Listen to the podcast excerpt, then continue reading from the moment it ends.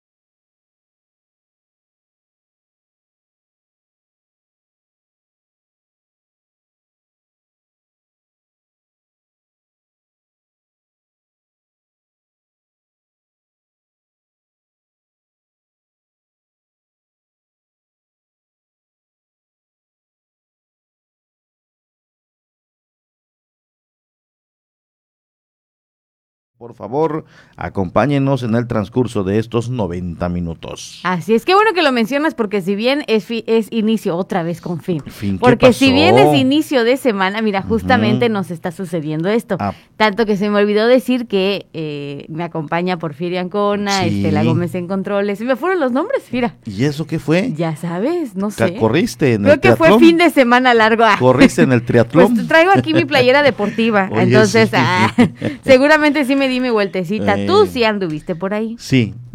fíjate que desde el viernes cuando nos mencionan que vayamos por los brazaletes para poder tener acceso a diversas áreas, sobre todo a las de prensa, vi mucho movimiento de gente el mismo viernes. Mucha, demasiada gente en la zona del malecón, en la zona del Palacio Municipal y me dio gusto que se estuvieron improvisando, si le llamamos de una manera, sitios de taxis. Es decir, hubo mucho movimiento de taxis. Familias que contrataban al taxista para que les dé el servicio todo el fin de semana, eh, eh, taxistas que estaban a la espera para brindar servicio de la zona donde estaban llevándose a cabo los registros y ajustes de bicicletas y todo esto hacia los hoteles sede. Entonces me dio mucho gusto ver un movimiento de gente que genera derrama económica y el sábado por la noche, igual en el primer cuadro de la ciudad, todo el malecón, Parque Juárez, el mismo Parque Quintana Roo con bastante gente, claro, mucha gente extraña, mucha gente que no es el turista que normalmente nos visita, mucha gente, yo platiqué con unos de Costa Rica, unos de Venezuela, unos colombianos que estaban justamente en el Parque Juárez buscando qué comer y dice aquí unos ricos tacos mexicanos y todo esto, ¿no? Entonces, la derrama yo creo que sí se cumplió el objetivo de la autoridad y sobre todo de la organización de promoción que traen este tipo de eventos a la isla de Cozumel. Con todo y que ya estamos en las últimas de, previa a la quincena, con todo y eso, ¿crees que sí, sí, se logró el objetivo de, mover un poco más la economía sí, durante el fin de semana? Sí, tomando en cuenta que, que pues es gente fue de foránea que vino a generar derrama. Eh, no es gente local, es decir, la, la gente local recibió esa derrama económica a través de los tips de las propinas y, las, rentas, las comisiones. Y, y, gente, y, fue como un pequeño estirón para llegar al... Un, un respiro para llegar a la quincena. Entonces, una vez más se comprueba que este evento es, eh, genera derrama económica y algo que, que, para los organizadores, ayer, ayer platicábamos con la chica de prensa, con Marifer, un saludo para ella, este año rebasa el número de participantes del 2019, cuando la pandemia ni la conocíamos. Estaba normal, no la conocíamos, o sea, vivíamos normal, ¿no? Vivíamos normal, sin pandemia, y se inscribieron aproximadamente 2.200 y tantos. Wow. En esta edición 3.600 participantes. Oye, ni parece, ¿verdad? No, no. No, no, parecería, por, o sea, vaya, si uno no va... Si uno no va... Si uno no va y se fía de las fotografías como una servidora, pues obviamente dice... Pues fue normal, ¿no? Pero 3.000, ¿no? Pues entonces sí. ¿Sabes qué ha sucedido? Que no, no se ha involucrado la gente local como anteriormente se hacía. Por lo mismo, ¿no? Por lo mismo Por el tema de la, pandemia, porque ahora el llamado es si no si no quieres ir, mejor si no vas. Si sales a la esquina, si vives cerca de la transversal donde pasan ellos, a aplaudir, a gritar, a apoyar, qué bueno.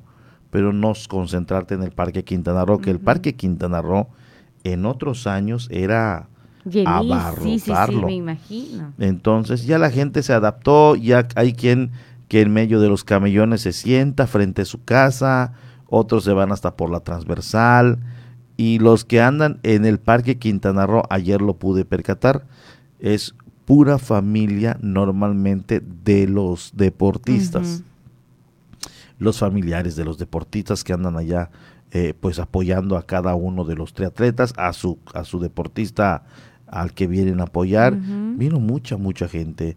Aquí me mandó Marifer, eh, la, de, la vocera del Ironman, 3.600 de 44 países. Qué padre, qué padre. Y eso que me dice que el full Ironman, el completo, también tiene muy buena... Está teniendo muy buena, muy eh, buena aceptación. Entonces dicen ellos, los organizadores mencionan que esto es en base a, en base a, a los escenarios que tiene Cozumel. Mm, año con año, cada turista que viene a participar llega a su país y le dice, oye, qué maravillas hay en Cozumel. Fíjate que corremos en una zona así, le damos la vuelta a la isla y está padrísimo, y nadamos en unas zonas cristalinas, de aguas muy bonitas. Entonces todo esto genera que el turista, amigos, triatletas, vengan a participar y se vayan sumando. Y ya que anduviste por ahí estén preguntando, eh, ¿se les pide, por ejemplo, estar vacunados cada uno? sí. sí. tienen ciertos protocolos. A, mí me tocó cuando fui a, cuando fui a, eh, es que estaba bien, bien, bien organizado. hubo una zona que era solamente para el deportista, no la familia. Tenías que ingresar a, a hacer que te marquen, hacer varios procedimientos. En la entrada principal les pedían vacunación, incluso a mí me toca ver eh, que uno no lo traía impreso y mostró ahí por su celular digital el certificado. certificado. Eh, igual sucedía en, en, todos los ingresos a una zona delimitada. En el caso de nosotros mencionamos que fuimos a la área de prensa a buscar los brazaletes y no nos lo pidieron.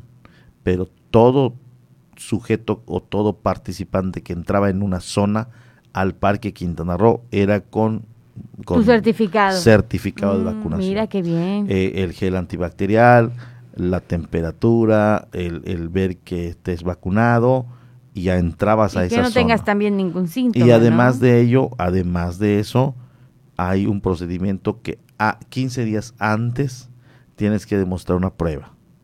Bueno, eso, eso nos dijeron la vez anterior. En esta no sé si cambió por el tema de la vacunación, pero antes empieza un monitoreo a cada deportista. Y obviamente el deportista, pues a su familia. Está consciente también, obviamente. No, y esto, y fuera de, de, también de ello, ellos este riesgo que con el hecho de participar ya estás en riesgo. El caso de la joven, eh, de la, de la ciudadana de Saltillo que fallece, fallece de un infarto, de un paro cardíaco en el mar. Y bueno, transcurrió el evento, nadie se detuvo más que los propios socorristas. O sea, los, los Ironman, alguno, uno que otro intentó apoyar, llegan los socorristas, estos la dejan en manos de especialistas y ellos siguen su, su, su, su, carrera, su competencia. Entonces, es lo que te decíamos en alguna ocasión. Se escucha tal vez crudo, se escucha tal vez feo, fuerte, pero ellos vienen haciendo lo que aman, lo que les gusta hacer y en eso saben que está de por medio su propia vida por el alto esfuerzo físico que tiene el cuerpo. Algunos no aguantan, colapsan y desafortunadamente pierden la vida. Es, si no me equivoco, segundo año consecutivo, mm, perdón, no consecutivo, segundo año en el que fallecen eh, Ironman en Cozumel. Eh, la vez anterior igual fue en la competencia de nado cuando lamentablemente uno colapsa. Sí, sí, es lo que, lo que justamente dan a conocer algunos medios estatales, por supuesto, a esta hora de la mañana, y también, porque no algunos medios nacionales de eh, que en este Ironman 70.3, pues nuevamente se viste de luto tras el fallecimiento de la triatleta Leticia Eugenia Rico González, de 51 años de edad, originaria de Saltillo, Coahuila y víctima de un ataque cardíaco mientras realizaba la prueba de natación en el primer día de competencias. porque Pues a conocimiento de los que aún no estamos al 100% enterados, en esta ocasión hubo dos días de competencia. Entonces, dos días, de, competencia. Entonces, bueno, pues por aquí son las primeras noticias que se dan a conocer a nivel estatal, por si usted no se había enterado. Lamentablemente fallece, obviamente, esta triatleta y desde aquí nosotros mandamos nuestras condolencias y un abrazo a la familia. Muy fuerte la noticia cuando nos enteramos ayer. Eh, Cecilia Pérez fue la ganadora. Primera ocasión en que una mexicana gana el medio Ironman en Cozumel ya después de 10 años de estar llevándolo a cabo, primera ocasión que se la agencia una mexicana y orgullosamente Cecilia Pérez levanta la presea de la ganadora del Ironman 70.3 y Luciano Tacone de Argentina también paraliza el, el cronómetro a las 3 con 54 y 37 segundos. Qué padre, qué Cuando ayer eh, pues se hizo y se dio a conocer de Luciano Tacone, eres un Ironman. Y también a esta joven mexicana. Pues la verdad es que se desarrolló bien, eh, la gente una vez más respondió, se generó la derrama económica, hay buenas expectativas para el, para el Full Ironman. ¿Qué sería aproximadamente en qué fecha? El 21 ya programado de noviembre. De noviembre, para que vayamos siendo cuenta. El Full Ironman y obviamente eh, también el Gran Fondo y todo esto. Ahora, mm. la gran pregunta es, ¿continuará el Ironman en la isla de Cozumel? No sabemos eh, de momento si se han reunido con las nuevas autoridades, si se van a reunir, si ya se reunieron, en qué términos quedaron, en fin. Hay ahí varias preguntitas que no hemos podido nosotros eh, confirmar o saber pero a lo particular me gustaría que el Ironman continúe. Da, Yo creo que a todos, da una aportación al ayuntamiento, no sé si sabes que da una aportación al ayuntamiento, da otra aportación al gobierno del estado y entre los dos hacen una cantidad que se le da a esta marca. Esta marca obviamente vende su evento al municipio y el estado que esté interesado por la importancia o el impacto que tiene deportivamente hablando a nivel internacional. Vienen 44 países, tuitean, eh, son, finalmente influencers de las redes sociales y esto se va obviamente eh, multiplicando al grado de que hablaban los que en este Ironman aproximadamente podría haber una derrama de más de los 100 millones de pesos para la isla de Cozumel, hablando del número de cantidad de, de turistas, de triatletas que vienen con familia, hospedaje, gastos, todo eso. Todo eso. Esperemos que haya sido obviamente de esa manera y que nos vayamos preparando también para lo que viene en noviembre. Lo que haya sido, yo creo que, lo que haya sido, la es Bueno. Es bueno. Es en bueno, las condiciones a diferencia del año pasado, ¿eh? Ajá, a diferencia del año pasado. Entonces, pues ahí está. Qué bueno que se desarrolló una vez más y, que nos fue bien en una edición más del Ironman 70.3 y esperar porque con este prácticamente se inaugura ya los eventos deportivos para la isla. Claro, y enhorabuena a los ganadores y a todos los competidores por esforzarse durante estos dos días de edición deportiva, que se dice fácil, pero realmente es mucho tiempo de entrenamiento, todos lo sabemos, es de nuestro conocimiento. El gasto. El gasto también, todo lo que ellos invierten para poder venir a competir a la isla de Cozumel, todo el esfuerzo físico también que conlleva un Ironman. Entonces, felicidades a todos aquellos que participaron y también Muchas felicidades y aplausos a los ganadores. A los y que a la organización, a claro, también, a los que se pudieron subir al podio, a los que salieron a animar, a las familias que también se dieron cita. Yo creo que es un trabajo en conjunto y se ve bonito. Se ve, reflejado el se luce nuestra isla de Cozumel. Claro que sí. Y fíjate, por aquí tenemos un mensaje que dice, buenos días, Dana Porfirio y Estela. Saludos desde el Hotel Cozumeleño. Muy buen inicio de semana, Mónica. Qué bonita fotografía. Ahora le tocó mandarnos una foto del mar. Qué bonito, qué, qué, pacífico se ve. Se ve todo muy tranquilito.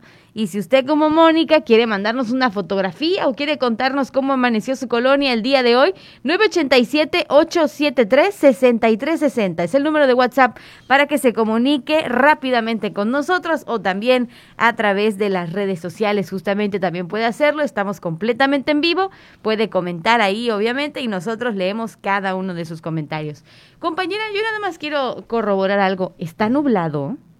Porque no se ve ni un rayito de sol por tu ventana. Más o menos, ¿verdad? Cuéntenos cómo anda, obviamente, esta cuestión climática ahí por este, por su colonia, porque la verdad es que el fin de semana nos dio algunas sorpresitas, entre que chubascos, entre que bochornos, que salía el sol. Entonces, bueno, pues cuéntenos más o menos cómo está por su colonia la situación del clima. Siendo las 7 de la mañana con 49 minutos, ¿qué le parece si empezamos a presentarle también la información local que nuestros reporteros han recabado durante el fin de semana y durante todo lo que ocurrió el viernes, que ya no nos pudimos este ver después, más que pues, después de las seis, que fue la última actualización de noticias aquí en la radio, pues le vamos contando que la Comisión Nacional de Áreas Naturales Protegidas continúa con la protección de manglares y el saneamiento de ecosistemas prioritarios y humedales. La Comisión Nacional de Áreas Naturales Protegidas lleva a cabo el reforzamiento del ecosistema a través de la restauración de los manglares, indicó Fernando Orozco Ojeda, director de CONAM. El programa de restauración del manglar que tenemos eh, y vamos a llevar a cabo es en el que está el área de protección de flora y fauna, con una asociación civil también que se llama TEC. Ellos son los que están implementando el proyecto de la mano y actualmente se están sumando los pescadores de la Isla de la Pasión en este proyecto. Asimismo agregó al decir que coordinadamente con pescadores de la Isla de la Pasión se está reforzando el manglar en Punta Norte y la Laguna de la Tortuga. En este caso es seguimiento al proyecto de restauración de manglar que está pasando, este, creo que es eh, Punta Norte y la parte de las entradas de la Laguna Tortuga. Son esos sitios que se están trabajando por parte de esta organización y con los pescadores de Isla de la Pasión. Por último, explicó que la protección de manglares conlleva al saneamiento de ecosistemas prioritarios, humedales y protección de especies marinas. Los manglares sin duda es como una incubadora de, muchas especies, este, principalmente son eh, son muy resilientes a, los efectos del cambio climático, es una de las principales barreras que, que, protegen a, cierta población de fenómenos climatológicos, de, este, de huracanes, ¿no? Por eso es lo importante de mantener sanos nuestros manglares.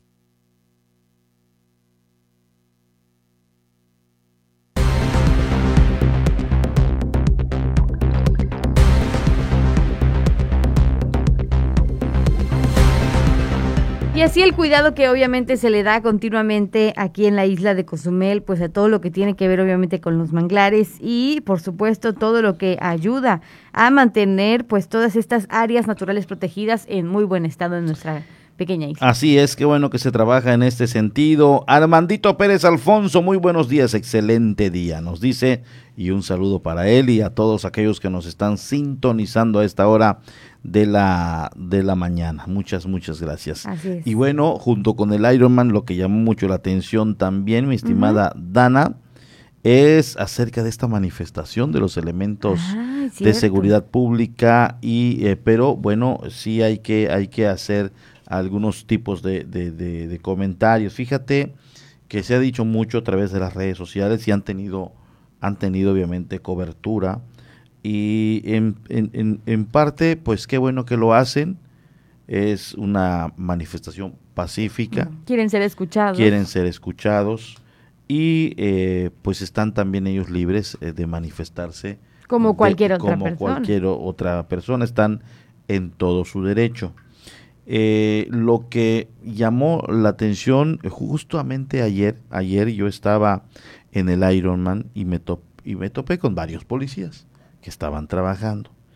Y me decía, en, y digo, son comentarios, es válido, en un momento dado están en su derecho, ellos lo quieren seguir haciendo, pero hasta ese momento cuando yo nada más tenía información del lado de lo que estaban exigiendo y de lo que estaban eh, obviamente pidiendo, pues obviamente tienes una versión, pero y con esa misma versión a veces dices, hace sus conclusiones.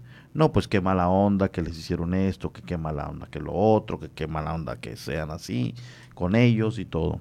Entonces, digo, no tengo nada en contra y a favor de nadie, pero ayer yo escucho a la otra parte y no me lo dijo alguien que esté involucrado en el ayuntamiento y que pueda estar defendiendo a la administración.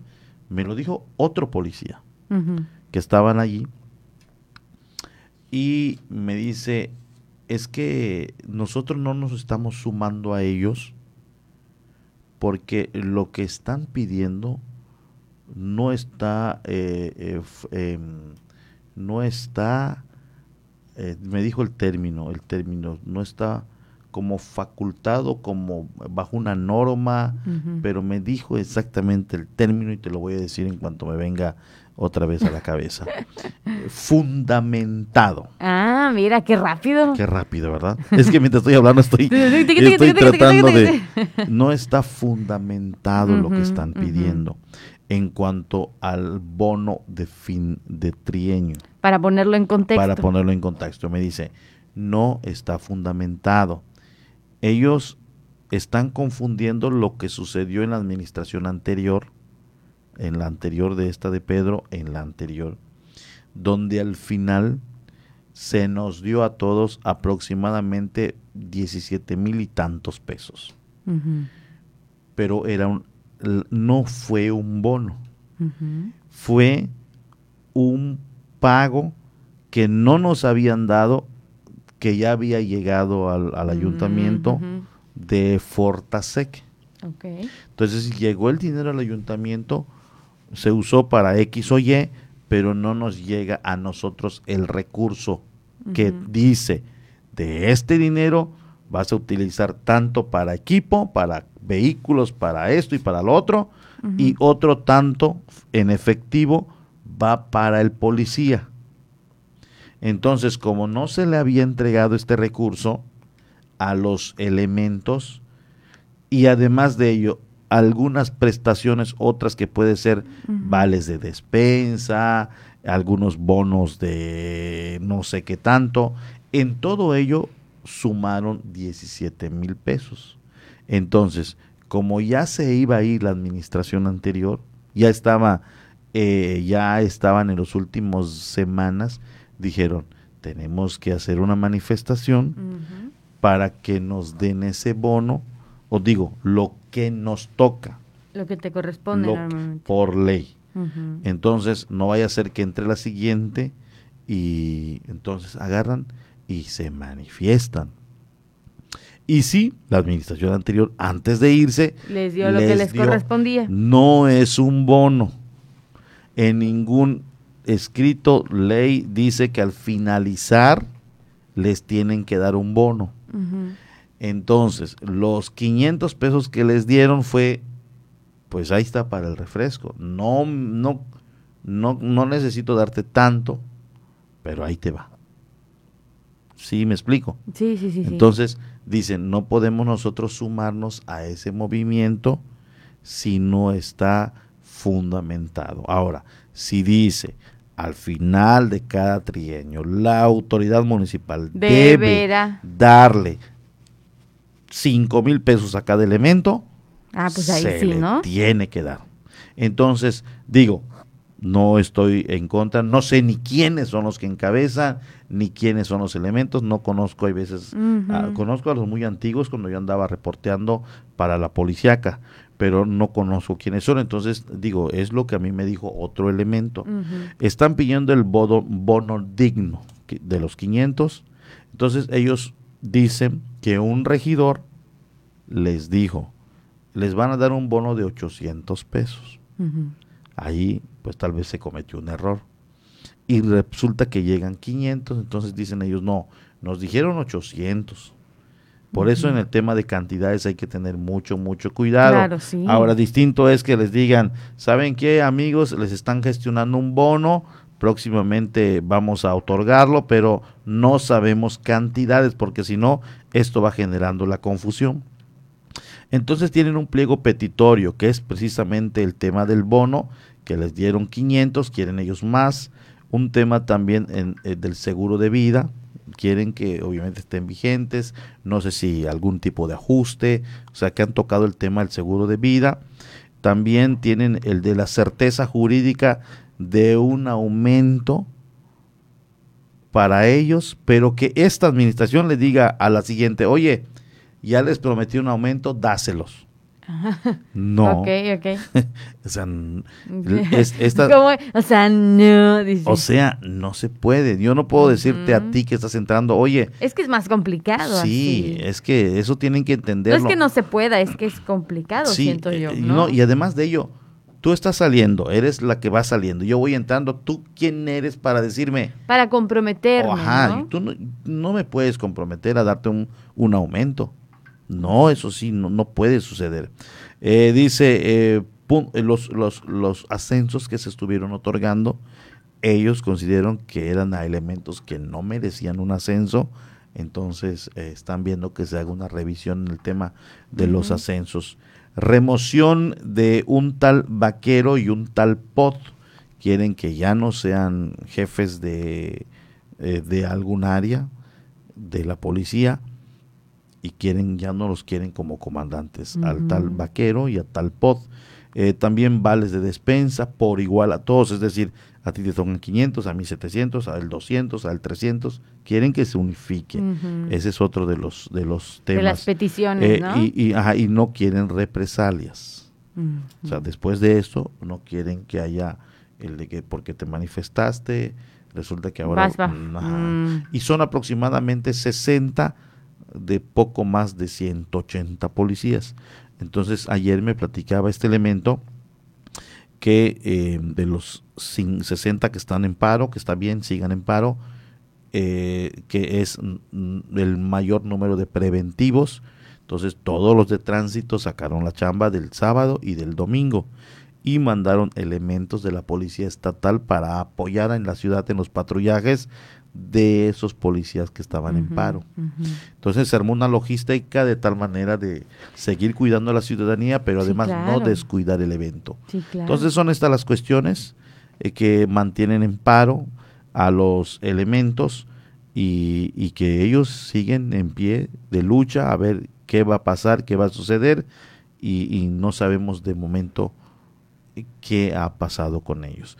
Esto es lo que, lo que eh, me dice a mí el otro elemento. Lo que hemos podido recabar hasta el momento. Porque tenemos una versión y la versión de ellos es precisamente el pliego petitorio, es la versión de ellos, pero la otra versión nos dice es que no pueden exigir algo que no está en la ley, no está fundamentado. Claro, claro. O sea que por lo que nos das a entender, no todos están al 100% inmiscuidos en este eh, tema, sí, ¿no? no, no, todos. Son algunos elementos nada más. No todos están inmiscuidos. Exactamente. Estimado Porfirio, muy buenos días. Hoy celebramos el Día Mundial del Turismo. Que tengas con todo el equipo una gran semana, mi gran amigo Isidro. Muchas gracias y gracias por el dato también, ¿eh? Día mm. Mundial del Turismo. Isauro, perdón. Justamente. Isauro Cruz Lara, Isidro. Justamente en la isla de Cozumel, qué bueno que se puede conmemorar el Día Mundial del Turismo. Y fíjese que, si me permite, antes de irnos a una breve pausa, le damos a conocer que la Secretaría de eh, Bienestar le hace una atenta invitación a todos los adultos mayores de 65 años y más a que asistan a la mesa de incorporación para que se registren al programa Pensión para el Bienestar de las Personas Adultas Mayores. Esto será el día de hoy fecha 27 de septiembre, la mesa de atención va a estar colocada en el Parque Municipio Libre en la colonia Emiliano Zapata, en la 90 Avenida entre 14 y 16 Norte. El horario de atención será de 9 de la mañana a 3 de la tarde. No olvide sus documentos ni, lo de su, ni los de su auxiliar. ¿Qué necesita usted? Copia de la identificación oficial, copia de la CURP, acta de nacimiento, comprobante de domicilio y número de teléfono de casa o celular. Repito, copia de identificación oficial, la CURP, copia del acta de nacimiento, copia del comprobante de domicilio y el número de teléfono de casa y o celular. Repito, el horario de 9 a 3 de la tarde en el Parque Municipio Libre en la colonia Emiliano Zapata. Así que ahí está la invitación para que usted asista a registrarse a la mesa de incorporación para el programa Pensión para el Bienestar de las Personas Adultas Mayores.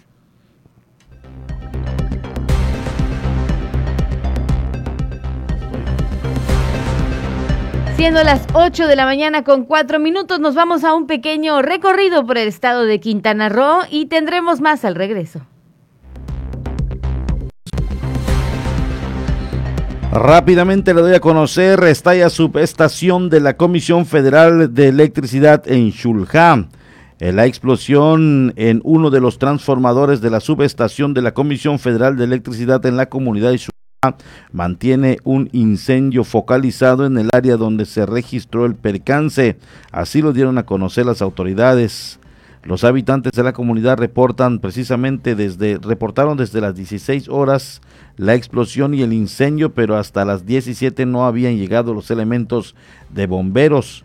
Solo elementos de la policía Quintana Roo se encontraban en ese lugar. La Comisión Federal de Electricidad ha proporcionado información oficial sobre el origen de la explosión que causa el incendio en uno de sus transformadores, es decir, no ha proporcionado eh, la información después de una hora y tratando y esperando a los bomberos, controlaron el incendio en solamente 15 minutos. Afortunadamente, esto fue la tarde de ayer, así lo dieron a conocer. Sin embargo, el servicio eh, se continúa restableciendo.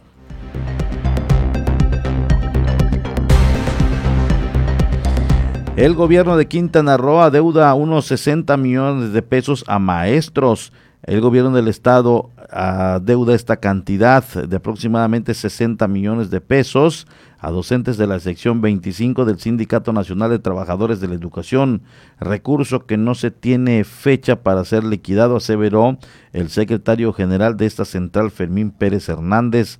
Agregó que el gobierno del Estado, a través de la Secretaría de Educación, generó una deuda de los 500 millones de pesos con los docentes del CENTE por falta de pago en conceptos como sistema de ahorro, para el retiro, fondo de vivienda y de empresas financieras y otros correspondientes a prestaciones de maestros.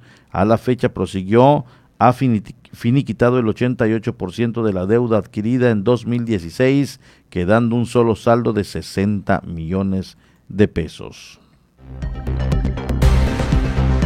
Convocan a marcha por la despenalización del aborto para este martes. Colectivos feministas han convocado una marcha en la capital del estado este martes 28 de septiembre para marchar eh, para marcar el Día de Acción Global por el acceso al aborto legal y seguro y exigir el Congreso del Estado que retome esta iniciativa, así lo dio a conocer Ariadne Song, vocera del colectivo Shtabay, parte de la red feminista quintanarroense. Sale dueño a predio donde presta, pensaban, donde pensaban construir iglesia en la zona de Tulum. Un sacerdote católico fue impedido a ingresar a un predio donde supuestamente se construiría una iglesia en la zona costera de la ciudad, toda vez que este terreno ya tendría dueño, o al menos así lo afirmó el guardia de seguridad contratado para cuidar que no se las invadieran. A falta de certeza legal sobre los terrenos en diversas zonas turísticas de Tulum, parecen también haber alcanzado a las diócesis Cancún Chetumal, que asegura ser propietario de un terreno en el kilómetro 8.5 de la carretera Tulumbo Capaila mismo que resultó estar cerrado y con vigilancia.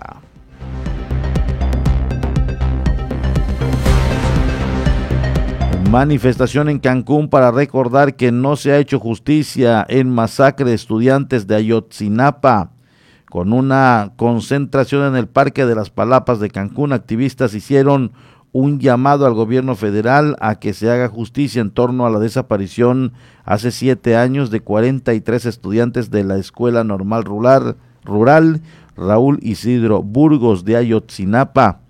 En la reunión se convocó para iniciar a las 5 de la tarde en la explanada del lugar al que llegaron unas 20 personas. Esto fue la tarde de este fin de semana, de este domingo.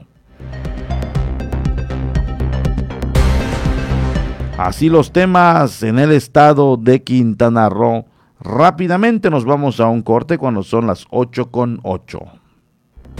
Vamos a una pausa. Estás en Por la Mañana.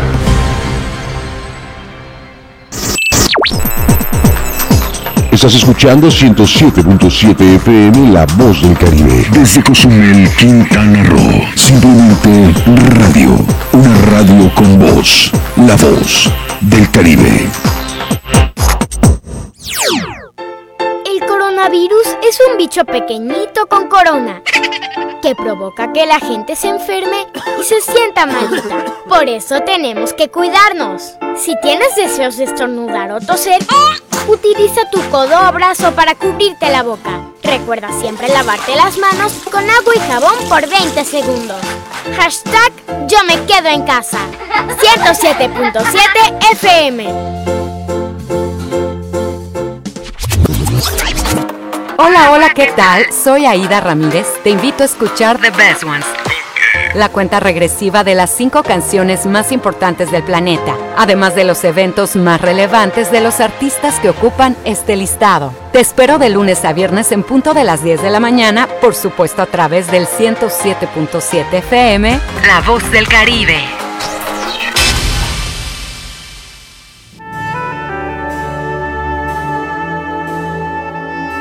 Proyecto Misericordia les da la bienvenida a la hora de la misericordia. Cuánto amo a las almas que han confiado en mí totalmente. Haré todo por ellas.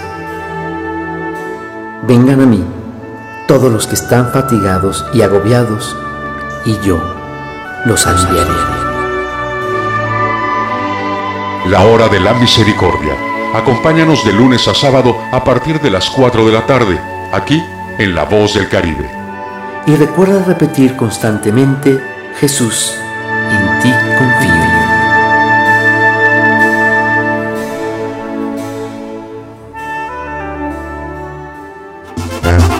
La carnita asada se prepara en La Voz del Caribe. Escucha a los mejores exponentes del regional mexicano con el compa de la cruz martes y jueves a las 11 pm para toda la plebada de Cozumel, Fierro Pariente, Fierro Caliente. En 107.7 FM, La Voz del Caribe, ha llegado el tiempo de hacer una mirada global y saber lo que sucede en el mundo a través de la ONU en minutos. De lunes a viernes a las 11 de la mañana y a las 5 de la tarde, aquí en 107.7 FM, La Voz del Caribe, la voz del mundo. Todos los jueves a las 9 de la noche se reúnen en una mesa Eduardo Ávila, Alejandro Olea y David Gutiérrez. Mesa de tres. Charlas, análisis, comentarios y opiniones expertas del acontecer de nuestro mundo Mesa de Tres, jueves 9 de la noche y repetición los domingos a las 8 de la noche. Un espacio ameno de pensamiento y reflexión que no te puedes perder. Mesa de Tres, aquí en 107.7 FM, La Voz del Caribe.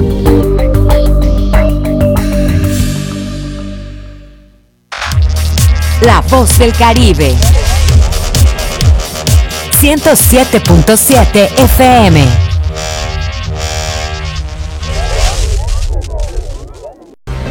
Por la mañana está de regreso con la información.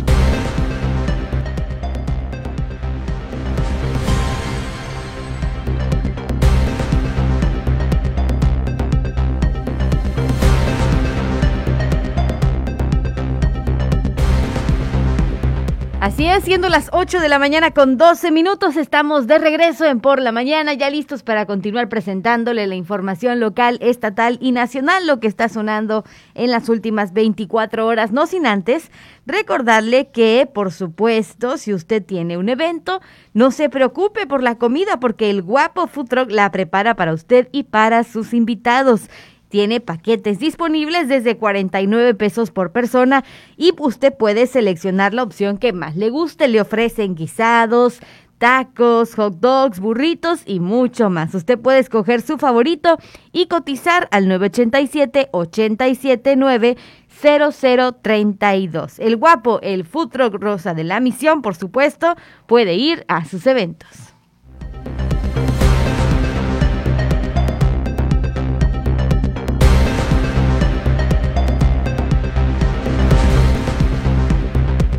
Para todos aquellos que no alcanzaron a escuchar la información en el bloque anterior, pues les repito que la Secretaría del Bienestar le hace una atenta invitación a todos los adultos mayores de 65 años y más a que asistan a la mesa de incorporación para que se registren al programa Pensión para el Bienestar de las Personas Adultos Mayores. Si usted no pudo escuchar esta información, es el día de hoy, 27 de septiembre, en el Parque Municipio Libre en la colonia Emiliano Zapata, en la 90 Avenida entre 14 y 16 Norte. El horario de atención es de 9 de la mañana a 3 de la tarde y usted tiene que llevar copia de identificación oficial, copia de la CURP, copia del acta de nacimiento, copia del comprobante de domicilio, número de teléfono de casa y o celular, por supuesto, y presentar estos documentos y no olvidarlos ni los de usted ni los de su auxiliar para que pueda ser partícipe de este registro para el programa de pensión para el bienestar de las personas adultas mayores.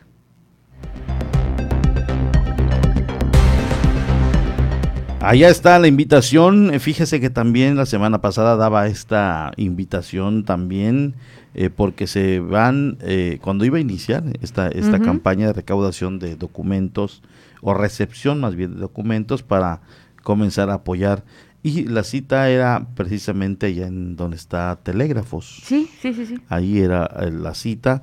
Entonces están moviendo Ahora la en, en, diferentes colonias. Y qué bueno que estén acercando este programa allá. Gracias a Selma Tsai, quien nos envió precisamente información hace unos días en torno a este, a este trabajo que se está llevando a cabo de recepción de documentos para poder acceder a los programas federales. Así es. Le contamos también que eh, la Fundación Cozumel dio inicio con la tercera edición de los talleres Desarrollando mis habilidades para la vida, que impulsa en esta ocasión en la modalidad en línea.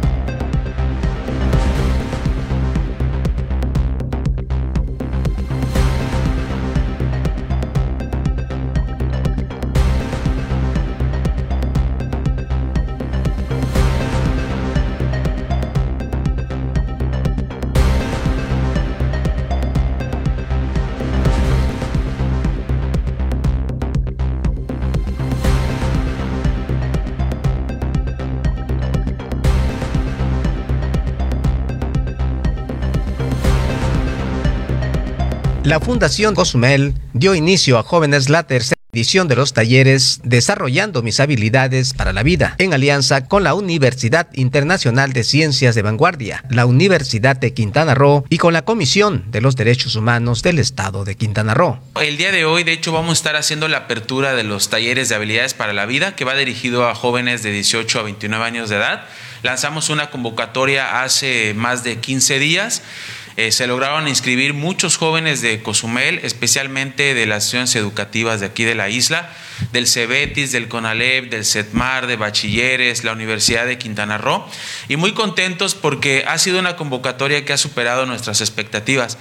Más de 200 muchachos se registraron a nuestro programa de habilidades para la vida en su tercera edición y hoy a las 3.45 de la tarde en línea estaremos haciendo la apertura de este programa y damos inicio con el primer taller eh, que básicamente van a estar tomando los muchachos por un espacio de dos horas. Comentó que para los muchachos es una oportunidad en la participación de trabajos comunitarios y por ello recibirán estos talleres que servirá para su formación. Y este año un componente interesante fue que todos los muchachos que participen con nosotros en esta formación y en ese trabajo comunitario van a participar eh, como servidores sociales. Entonces, esto también les va a ayudar a ellos a que puedan hacer servicio social con nosotros, debido a que en este momento pues no pueden moverse a los diferentes sitios para hacer el servicio social. Un programa que va a ser en línea y esperemos que a principios del 2022 ya podamos hacer actividades de trabajo comunitario directamente con ellos. Al finalizar dio a conocer que tras el taller que marcan 10 capacidades en el tema Desarrollando mis habilidades para la vida es la que toda persona debe poseer. La finalidad es que puedan fortalecer sus habilidades para la vida. Estas las hacemos a través de una serie de talleres donde eh, básicamente lo hacemos en función del modelo de la Organización Mundial de la Salud, donde establece 10 habilidades para la vida que toda persona debe poseer para poder tener pues mejores condiciones. Por un lado, eh, tenemos eh, el taller de autoconocimiento, donde buscamos que los jóvenes se conozcan de mejor manera, sepan cuáles son sus cualidades, cuáles son sus virtudes, y estas poder orientarlas en un sentido positivo para ser mejores personas.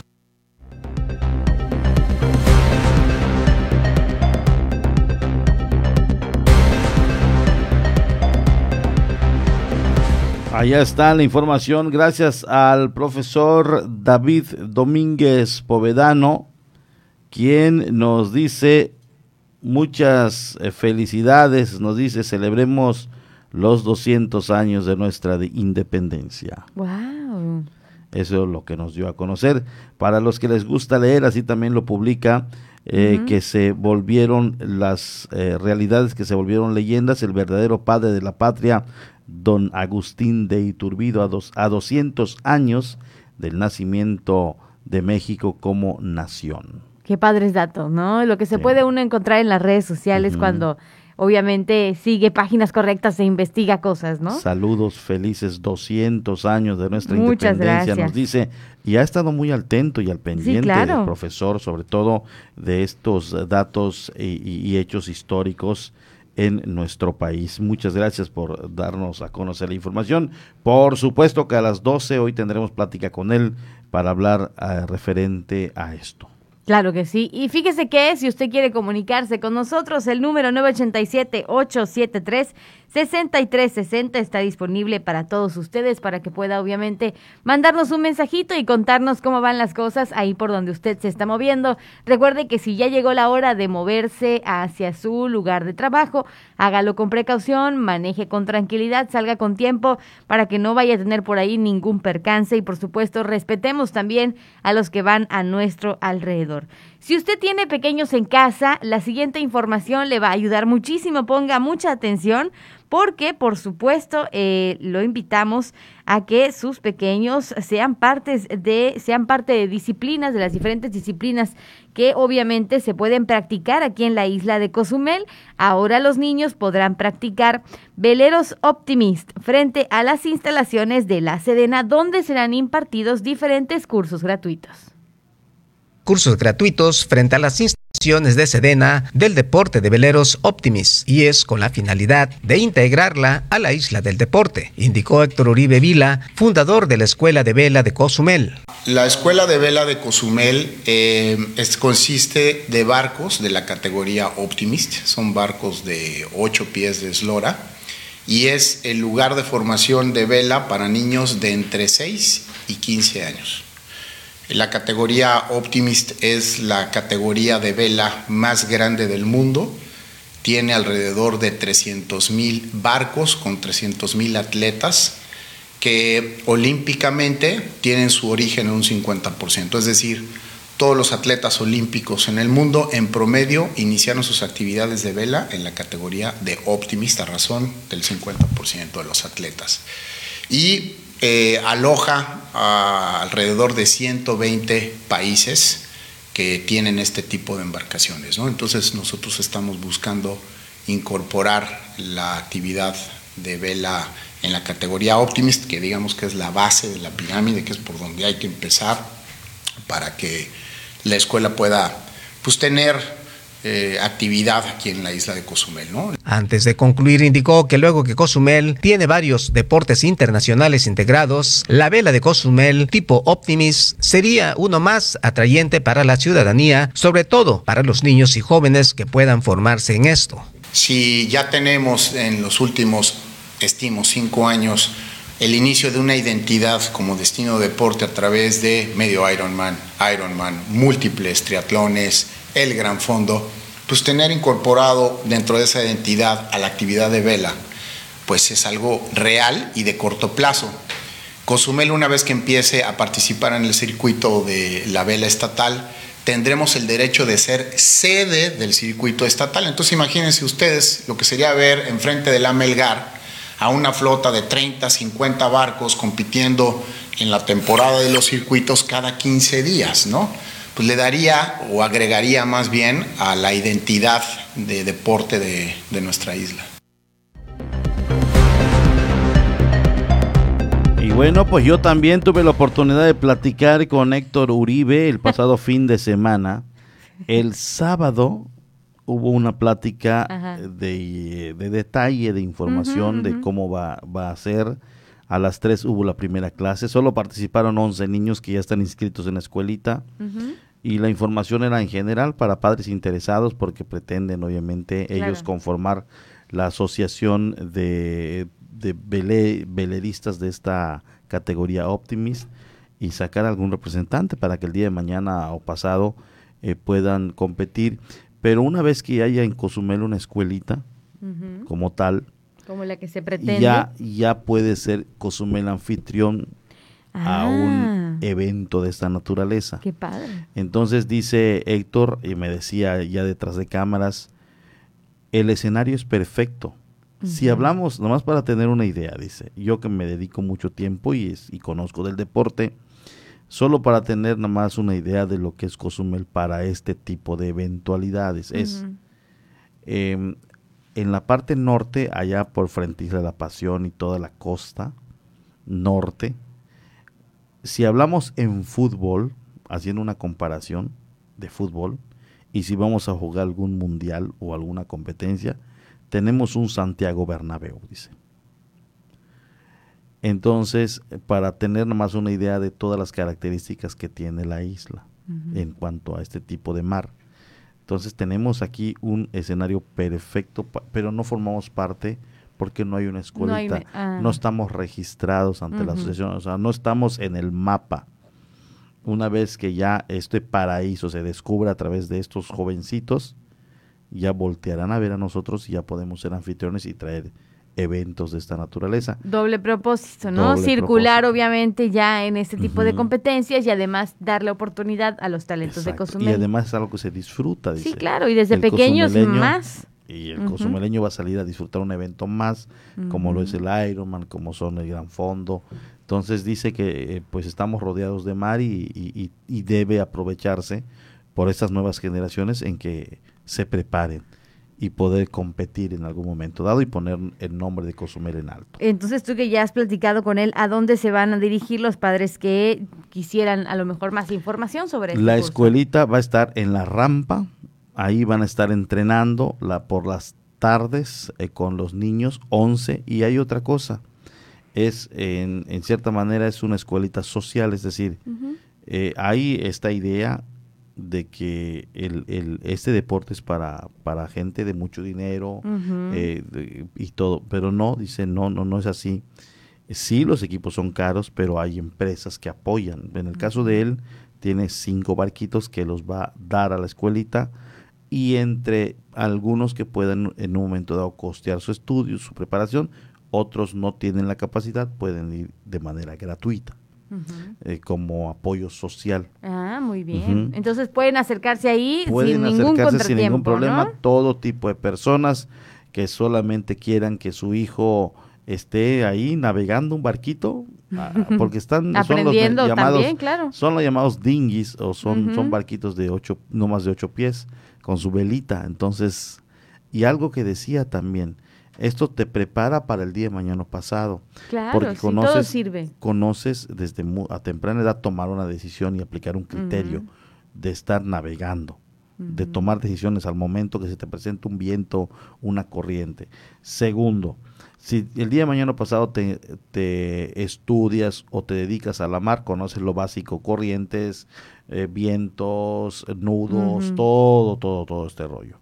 Entonces dice, el niño tiene una formación adecuada y es entre 6 y 14 años los niños que pueden formar parte de la escuelita. Exactamente. Bueno, entonces acérquese para preguntar. No sabemos si usted en casa a lo mejor tiene al próximo campeón justamente de este tipo de justas deportivas. Entonces, pues le invitamos de verdad a hacer caso y aprovechar que los cursos son gratuitos, que también se está dando este apoyo y que por supuesto vamos a preparar a nuestros pequeños para el futuro. Fíjese que siendo las 8 de la mañana con 28 minutos, le platico que si usted tiene familiares en Isla Mujeres, Puerto Morelos, Solidaridad y Bacalar, la siguiente información le va a ser de mucha ayuda, ya que esta semana tendrán la aplicación de la segunda dosis de AstraZeneca de 18 a 29 años en Isla Mujeres y de 30 a 39 años en Puerto Morelos, Solidaridad y Bacalar. Por supuesto, los horarios de atención son prácticamente iguales a los que nosotros manejamos, de 8 de la mañana a 6 de la tarde, los mismos requisitos, únicamente pues que ahí cambian obviamente las sedes, ¿verdad? Pero de verdad, si usted tiene familiares, por favor comuníquese con ellos, dígales que busquen la información a través de las redes sociales oficiales justamente para que puedan acudir a la aplicación de la segunda dosis de AstraZeneca de 18 a 29 años, esto en Isla Mujeres, y de 30 a 39 años en Puerto Morelos, Solidaridad y Bacalar.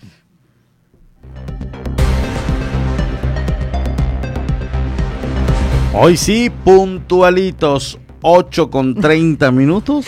Nos vamos a dar el recorrido de lo más importante en nuestro puntuales, porque normalmente pretendemos que sea a las 8 y 8.30, tanto las breves estatales como pero en ocasiones nos, nos gana los comentarios y los saludos y se nos va cruzando. Nos gana andar como chachalacos, Chachalacos, como los merolicos de la mañana, de la 107.7 FM. Pero qué gusto nos da. Mande su mensajito, eh, nos sigue, se sigue reportando, gracias al, profesor David Domínguez Povedano, quien ya nos mandó el link de lo que hoy escribe a través de sus redes. Muchas, muchas gracias. Y de igual manera estamos atentos al WhatsApp de lo que nos viene llegando para que usted tenga el saludo y sobre todo el agradecimiento por estar sintonizándonos. Nos vamos con las breves nacionales en voz de Dana Rangel para saber qué pasa en nuestro país. Por la mañana presentada información nacional. El coordinador de Morena en el Senado de la República, Ricardo Monreal, presentó una iniciativa de reformas al artículo 4 constitucional para garantizar la protección, preservación y conservación de las especies de animales no humanas como política de Estado. El también presidente de la Junta de Coordinación Política de la Cámara de Senadores subrayó que tradicionalmente los animales se consideran como cosas o bienes ubicados dentro de la categoría de objetos del derecho, pero nuevas voces lo sitúan en la categoría categoría de sujetos del derecho considerando su capacidad de sentir. Por supuesto, remarcaron en ese contexto que el artículo constitucional que dispone que toda persona tiene derecho a un medio ambiente sano para su desarrollo y bienestar se erige como una concepción estrictamente antropocéntrica basada solo en la protección y mejora de la calidad de vida de las personas y de los animales. Elementos de la Guardia Nacional aseguraron alrededor de un millón y medio de pesos a un automovilista que circulaba en la autopista México-Puebla. De acuerdo con la corporación, los uniformados realizaban labores de vigilancia, por supuesto, en las inmediaciones del municipio de Chalco, Estado de México, cuando observaron un vehículo con los vidrios polarizados. Por este motivo procedieron a elaborar la infracción, pero observaron que el conductor colocó entre sus piernas una mochila con cuatro compartimientos sin que pudieran localizar la tarjeta de circulación del automotor. Durante su búsqueda, por supuesto, fueron descubiertos estos paquetes de billetes. Y durante el fin de semana el volcán Popocatépetl comenzó justamente con una intensa actividad y durante las primeras horas del domingo presentó el lanzamiento de fragmentos incandescentes. De acuerdo con el reporte de la Coordinación Nacional de Protección Civil, los sistemas de monitoreo registraron en el, cola, en el coloso ubicado entre los estados de Puebla, Morelos y el Estado de México, una explosión a las 6.19 horas, la cual generó la salida de fragmentos incandescentes a los alrededores del coloso, en particular sobre la ladera sureste. Regresando un poco más al sur del país, un grupo de personas a bordo de motocicletas recorrió desde la noche del sábado hasta la madrugada del domingo las calles de la ciudad de San Cristóbal de las Casas, la principal ciudad turística de Chiapas. La población de esta ciudad reportó que las personas armadas habitan en la zona norte de la localidad y son conocidos como motonetos, quienes han incrementado su presencia en meses recientes por ostentar armas largas, realizar disparos y organizar fiestas y reuniones en esa parte de San Cristóbal de las Casas.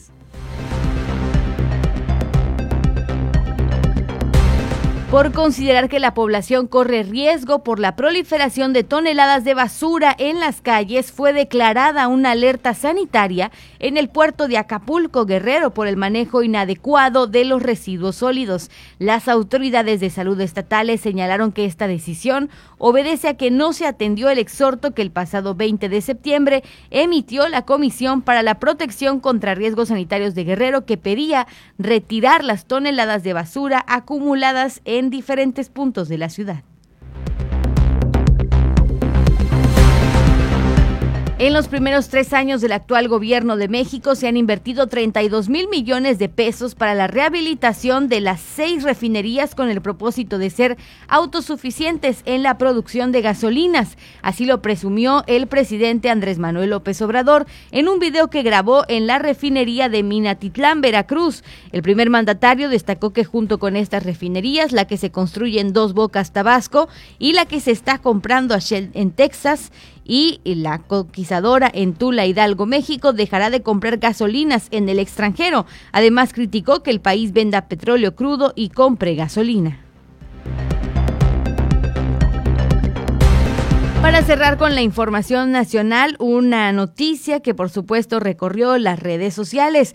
La Oficina de Aduanas y Protección Fronteriza de Estados Unidos informó que fueron 14 los soldados mexicanos brevemente detenidos por agentes fronterizos la madrugada del sábado al estado. Militares trabajaban en dos camionetas camufladas cuando desde Ciudad Juárez, Chihuahua, puente internacional conocido como de las Américas e ingresaron a El Paso. Los soldados, las armas y el equipo fueron asegurados para su seguridad y procesamiento. Trece de los catorce militares fueron procesados sin incidentes.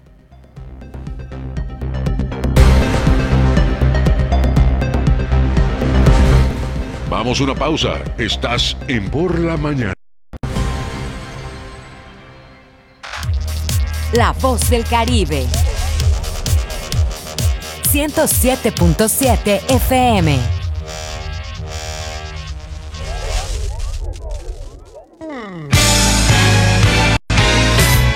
¿Qué tal? ¿Cómo están? Les saludo Alex de la Hoy. Les quiero invitar todos los sábados a las 10 de la noche a que me escuchen en el programa de Rucos Night. Es un espacio tranquilo, un espacio para escuchar música de aquellas canciones que nos acompañaron durante la década de los 70s, 80s, un poquito de los 90s, no tanto, pero sí sobre todo 70s y 80s para rucos muy rucos, pero sobre todo canciones que nos traen muchísimos recuerdos y nos hacen disfrutar, recordar aquellos tiempos cuando éramos chicos, jóvenes, niños, adolescentes o incluso un poco rucos. Todos los sábados a partir de las 10 de la noche, Rucos Night con un servidor Alex de la. Ahí nos encontramos, ¿sí? A través de 107.7 FM, La Voz del Caribe.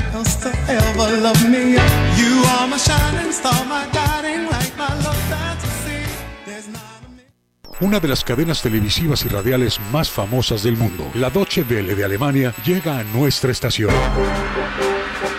107.7 FM presenta cápsulas de información general, de cultura y noticias que forman parte de lo que sucede en todo el mundo. Mantente en sintonía con 107.7 FM y escucha a la Doche Vele, aquí en La Voz del Caribe, donde somos radio.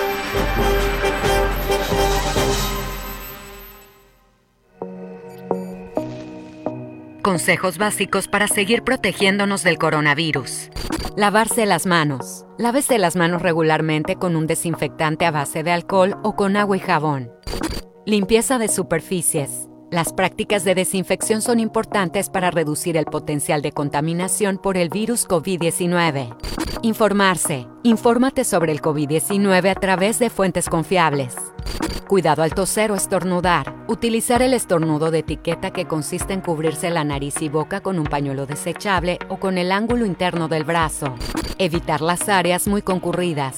Tomar precauciones adicionales para evitar lugares o áreas muy abarrotadas. Respetemos la sana distancia. No bajemos la guardia. Cuídate y cuida de tu familia. 107.7 FM, La Voz del Caribe. La mejor música electrónica tiene una frecuencia, 107.7 FM. Todos los fines de semana Adriantec te presenta la mejor selección de música electrónica en sus diversos géneros. Cultura Beat. Sábados a las 7 pm. La voz del Caribe, tu frecuencia electrónica.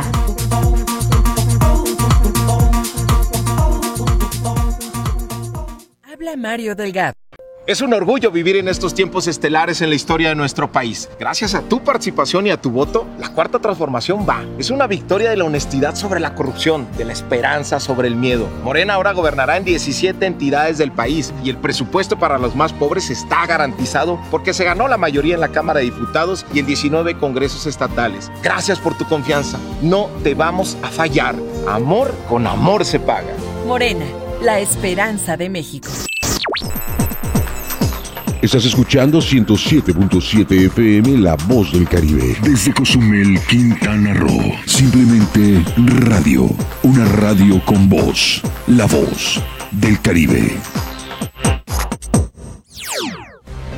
Por la mañana está de regreso con la información.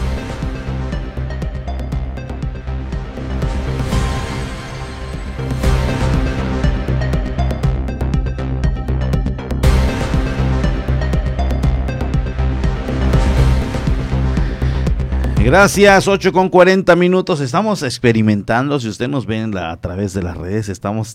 Oye. Qué novedad, qué maravilloso. Qué, Fíjese que le ¿eh? platico rápidamente a los amigos que nos están sintonizando y los que nos ven a través de la 107.7 FM, La Voz del Caribe, por redes sociales, que estamos aquí eh, porque te sale la notificación, no, sale, sabe, le sale o más bien leer una nota. Encontré por ahí una nota muy, muy interesante. Muy interesante, que a través del, del WhatsApp podías ya acceder a las plataformas y descargar tu, tu tu certificado de vacunación. Sí, así es. Y lo hiciste. Ajá. Y ya lo tienes. Hay que probarlo. Fíjese que teníamos miedo, ¿no? De que a quién le vamos a mandar mensaje. Porque obviamente te pide un número, te pide la CURP y, y, yo, y como están las cosas. ya no, a veces ya no, uno no confía, ¿no? Pero por si a usted se le complica eh, un poquito esto de la cuestión de entrar a la página de internet, porque ya ves que antes tenías que entrar a la página para descargar tu certificado. Usted puede hacerlo ya directamente desde WhatsApp, WhatsApp y es muy fácil rapidísimo. En menos de cinco minutos ya teníamos mi certificado. 30 segundos en lo que me preguntaste. Súper rápido, así es. La Secretaría de Salud permitirá descargar el certificado de vacunación contra COVID-19 en WhatsApp. ¿Cómo lo puede descargar usted? Por supuesto, primero tiene que completar su cuadro de vacunación. Eso es bien importante para que pueda descargar el certificado de vacunación que lo avala y por medio del chatbot de la Secretaría de Salud, conocido como doctor Armando Vacuno, pues le va a dar algunos pasos a seguir para que usted pueda obviamente descargar su certificado. Usted envía un mensaje en WhatsApp con la palabra hola al número 561713 0557. Repito, 56 17 13 0557. Como respuesta, luego, luego, ¿verdad? El, el, chat te arroja, obviamente, de forma automática, avisándote que por ese medio recibirás notificaciones acerca de tu proceso de vacunación, así como resolver tus dudas. En ese mismo mensaje le pide que si usted quiere acceder a su certificado, responda con la palabra certificado. Después le pide la CURP, usted rápidamente ingresa a la CURP y luego, luego, este, le dan un link para que usted pueda descargar su, obviamente, su, este, este, ¿eh? Para que puedas descargar, por supuesto, tu certificado de vacunación y ya si en algún momento usted quisiera dejar de recibir notificaciones o quisiera obviamente darse de baja, nada más pone la palabra baja y listo, completa obviamente estos pasos. Indica, por ejemplo, el certificado, la vacuna que recibiste, el número de dosis y estos datos pueden ser consultados en el expediente que recibió en el módulo de vacunación. Por supuesto, recibirá diferentes y diversas opciones para descargar su certificado certificado. Usted, por supuesto, puede descargar el archivo que contiene este comprobante contra de vacunación contra la COVID-19. Así que así rápido y efectivo. Mira, aquí yo le doy clic en mi WhatsApp y ya lo tengo. Ya tienes tu certificado. Oye, el tuyo está actualizado. Tienes los dos y ya. No, el de segunda dosis todavía dice sin registro. Ah, ok. Lo que a mí me apareció. El de primera sí dice. Sí, cuando a mí, eso a mí me pareció a la semana de que me vacuné, todavía no estaba.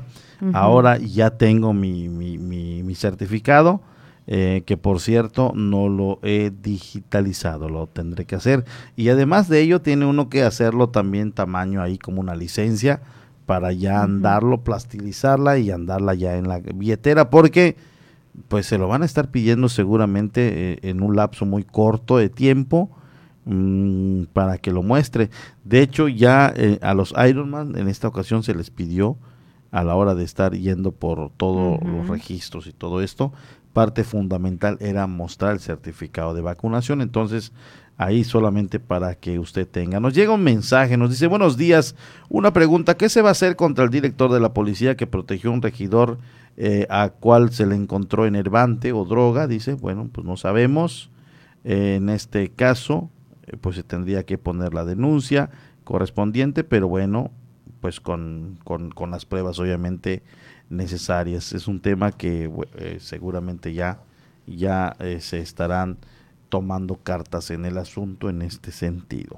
Exactamente. Y fíjate que aprovechando que tocamos el tema de la vacuna del COVID-19, durante este fin de semana también, obviamente, una nota que, que acaparó las redes sociales fue que el consejero delegado de la farmacéutica Pfizer pronosticó este domingo que en un año volverá la vida normal tras la pandemia de COVID, aunque consideró probable que haya que vacunarse anualmente contra la enfermedad. Lo que platicábamos justamente el, el viernes, ¿no? De que se hablaba de que a lo mejor ahora va a ser anual anual la vacuna, o sea, ya va a ser algo que vas a tener que ir completando.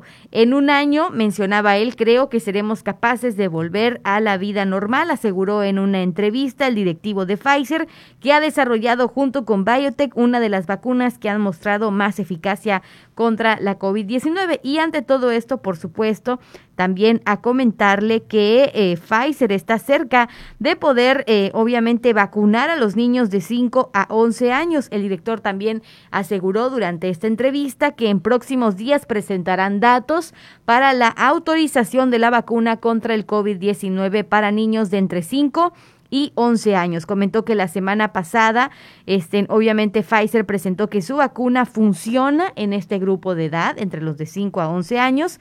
La empresa indicó que después de que los niños de 5 a 11 años en las pruebas que están realizando recibieron su segunda dosis durante los ensayos, desarrollaron niveles de anticuerpos contra el, coronavirus, el coronavirus perdón, igualmente de sólidos que como los adultos, por supuesto.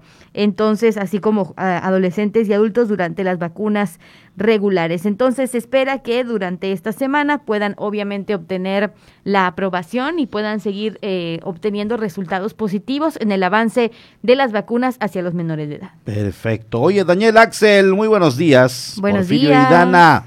Saludos hasta la bella isla de Cozumel. Seguramente ya está en sus tierras. Ya, ya, ya, desde la semana pasada, ya se, ya se fue de la isla de Cozumel, pero se fue muy contento. Me imagino. Pudo conocer la isla de Cozumel, nada más le faltó conocer la estación, ya para la otra ocasión. Ya vendrá. Ya vendrá con nosotros, por pues supuesto. Pues allá está un saludo a él, allá hasta el Estado de México, donde nos escucha diariamente y desde muy temprana hora él está pendiente de las plataformas y escuchar la noticia. Un saludo para él y a toda su familia. Por aquí nos preguntan, por favor, ¿a qué número de watts el certificado de la vacuna?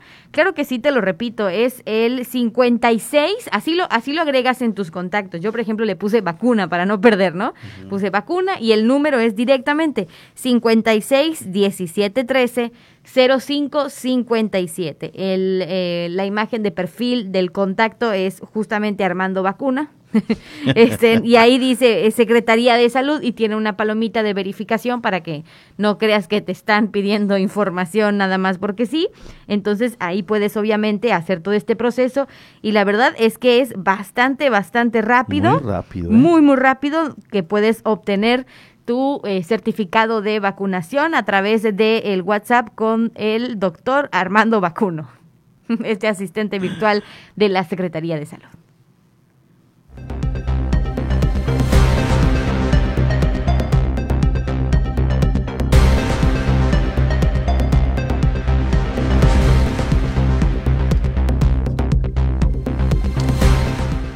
Le doy a conocer rápidamente, iniciaron ya las fiestas en honor al santo patrono de Cozumel, San Miguel de Arcángel. La tradición sigue arraigada entre los cozumeleños y nos preguntaban el pasado viernes acerca de este evento, de esta festividad y aquí le damos a conocer información. Iniciaron las fiestas en honor al santo patrono de la isla de Cozumel, San Miguel Arcángel. La celebración comenzó el 20 del presente mes con la bajada de la imagen, acudiendo los feligreses en una pequeña peregrinación. Reyes León Sandoval, coordinador general de las festividades, comentó que las misas se están llevando a cabo de forma presencial. Los gremios acuden procurando los protocolos de sanidad. Los agremiados este, se reúnen en la puerta de la iglesia y de ahí entran a escuchar la misa. Es lo único, no hay las caminatas tradicionales y todo lo demás que se hacen de los sindicatos y todo, no hay nada de eso, por lo mismo de las restricciones sanitarias todavía que, existen. De igual forma explicó que ya se cuenta con el programa de actividades que se tendrán el día 29 de septiembre, Día de San Miguel Arcángel. Ya tenemos el programa, el programa de que tenemos el comité organizador, eh, es a las seis de la seis y media de la mañana es el gremio del, eh, perdón, las mañanitas a San Miguel Arcángel, ahí dentro de la parroquia. Eh, posteriormente a las 7 de la mañana es la misa del gremio de los Migueles. Vamos a salir con la imagen de San Miguel Arcángel para llevarlo al tradicional paseo en el mar. Debemos estar saliendo a tres y media, cuatro de la tarde del muelle fiscal en una embarcación para pasearlo por la rada de Cozumel, la misa de San Miguel Arcángel que va a ser a las 6 de la tarde. Terminando esa misa, posteriormente habrá otra hasta las 8 de la noche. Van a haber eh, tres misas ese día, uno a las 7 de la mañana, otro 6 de la tarde y otro 8 de la noche. Por segundo año consecutivo, se limitará el aforo de los presentes en las actividades culturales por motivos del COVID-19. Así lo comentó Reyes Sandoval.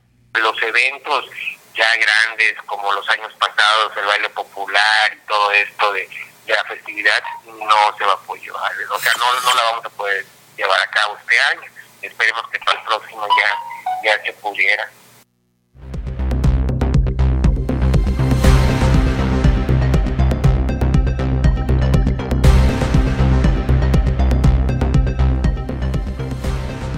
Bueno, pues esa es la información local que le tenemos, eh, obviamente, hasta el momento de lo que sucedió el fin de semana, por supuesto, también la tarde del viernes, para que usted esté bien informado de lo que pasa en la isla de Cozumel. Nos gustaría, obviamente, cerrar este programa. Todavía tenemos eh, algunos datos importantes relacionados al COVID-19. Eh, cabe recalcar que, bueno, hay que mencionarle que ya en México pues por supuesto llegaron el día de ayer 900 mil dosis de la vacuna de Sputnik, por supuesto, para seguir en la lucha, obviamente, y para seguir también protegiendo a la población mexicana contra este virus. Sabemos que hay estados que todavía están siendo vacunados, todavía no han terminado con su proceso de vacunación e incluso hay municipios en nuestro estado que comenzaron esta semana a aplicar segundas dosis, entonces esta es una buena noticia.